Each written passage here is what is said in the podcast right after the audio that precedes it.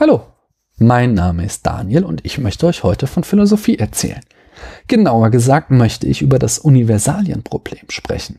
Heute wollen wir den Block zu Platons Ideenlehre abschließen, damit wir uns anschließend anderen Aspekten seiner Philosophie zuwenden können. Euch hängt diese Welt der Ideen sicher schon zum Hals raus. Wir haben in den letzten Folgen die Ideenlehre kennengelernt, Probleme gesehen und angerissen, warum es vielleicht trotzdem schlau ist, an den Ideen festzuhalten. Heute möchte ich die Ideenlehre in einen größeren philosophischen Kontext einordnen, um euch klar zu machen, warum auch in unseren Tagen nach 2300 Jahren noch immer einige Philosophen auf diese abgehobenen Ideen fliegen, als wären sie kleine Kinder, die glauben, Justin Bieber würde gute Musik machen. Der größere Kontext, in den es die Ideenlehre einzuordnen gilt, ist das Universalienproblem. Zur Einordnung möchte ich noch ein letztes Mal zu Sokrates und seiner Was ist Frage zurückkehren. Ich hatte euch in der zweiten Folge zu Sokrates erzählt, dass Sokrates auf der Suche nach dem Allgemeinen war. Dieses Allgemeine benennen wir in der Philosophie heute mit dem Begriff Universalien.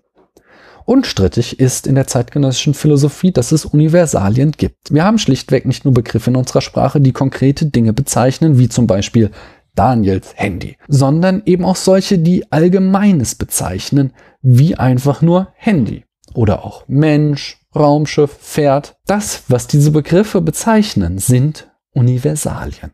Mein großes Philosophielexikon sagt dazu, Universalien benennen Ähnlichkeiten oder Gemeinsamkeiten und decken so Zusammenhänge der Wirklichkeit auf oder schaffen eine Ordnung, die die einzelnen Dinge miteinander in Zusammenhang bringt. Sie sind die Voraussetzung für jegliche Form von Wissenschaft. Ohne die Annahme von Universalien, welcher Art auch immer, ist eine Theorie, die Gesetzmäßigkeiten der Wirklichkeit zum Ausdruck bringen will, grundsätzlich unmöglich. Das Universalienproblem bezieht sich genau auf diesen kleinen Einschub, welcher Art auch immer. Das Problem besteht in der Frage, was der sogenannte ontologische Status von Universalien ist. Ontologisch klingt wie eine Krankheit, oder? Die Ontologie ist aber die Lehre vom Seienden, also die Frage, was existiert und in welcher Form es existiert. Und genau diese Frage stellen sich die Philosophen in Bezug auf die Universalien. Dabei gibt es drei Positionen. Erstens die Nominalisten. Nominalisten glauben, dass Universalien rein sprachlich existieren. Unsere Sprache bringt sie überhaupt erst hervor. Dann gibt es zweitens die Konzeptualisten, die meinen, dass Universalien im menschlichen Denken existieren. Der menschliche Geist erzeugt Konzepte davon, wie die Welt ist, und diese Konzepte sind Universalien. Schließlich gibt es noch die Realisten, die wiederum glauben, dass Universalien unabhängig vom Menschen wirklich in der Welt existieren, in irgendeiner Form. Die Frage ist nun, in welcher Form? Denn schließlich sehen wir zwar jede Menge einzelne Menschen, aber nie die Universalie Mensch. Ihr ahnt es vielleicht schon. Ausgerechnet der abgehobene Platon zählt zu den Realisten. Denn seine Antwort lautet, dass Universalien Ideen sind, die in einer eigenen Ideenwelt existieren. Jetzt wird auch klar, was ich in der zweiten Sokrates-Folge meinte, als ich sagte, dass nach Aristoteles Sokrates noch nicht glaubte, dass das Allgemeine etwas vom Begriff Unabhängiges sei. Sokrates war demnach eher Nominalist oder Konzeptualist. Was genau, das können wir heute nicht mehr sagen. Der Streit, was denn jetzt die richtige Lösung für das Universalienproblem ist, tobt seit dem Mittelalter und geht bis in unsere Tage.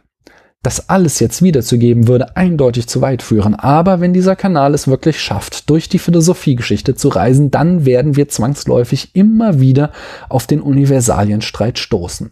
Aber ich hatte euch eine Antwort versprochen auf die Frage, warum wir auch heute, mehr als 2300 Jahre später, noch am Platonismus festhalten. Denn auf den ersten Blick scheint es doch naheliegender anzunehmen, dass Universalien etwas Sprachliches oder Mentales sind, als an so crazy shit zu glauben wie ein real existierendes Reich der Ideen, oder? Der Knackpunkt dafür liegt noch einmal in dem Zitat aus meinem Philosophielexikon. Universalien sind die Voraussetzung für jegliche Form von Wissenschaft. Die Frage ist keine geringere als jene, welchen Status unsere wissenschaftlichen Theorien haben.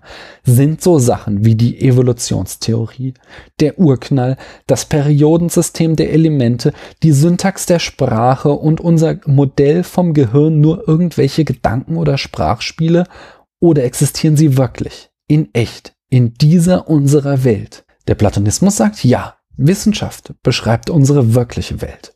Und zwar, weil es außer der vergänglichen Welt der einzelnen Erscheinungen noch eine ewige Welt des Allgemeinen und der Gesetzmäßigkeit gibt. Das ist der Grund dafür, warum der Platonismus trotz all seiner Schwierigkeiten, Probleme und metaphysischen Unterstellungen noch immer Anhänger hat. Denn wenn ihr ihn aufgebt, dann müsst ihr eben eine andere Antwort auf die Frage finden, welchen Status unsere wissenschaftlichen Theorien haben.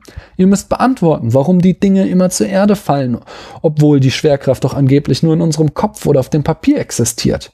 So, Jetzt haben wir die Ideenlehre wirklich im Kasten und damit den größten und wichtigsten Brocken der Philosophie Platons. Bevor wir uns an den nächsten dicken Fisch heranwagen, Platons Ethik und damit verbunden seine persönliche Philosophie, will ich mal ein bis zwei kleinere Themen behandeln und beginnen möchte ich mit etwas fürs Herz, mit der Liebe.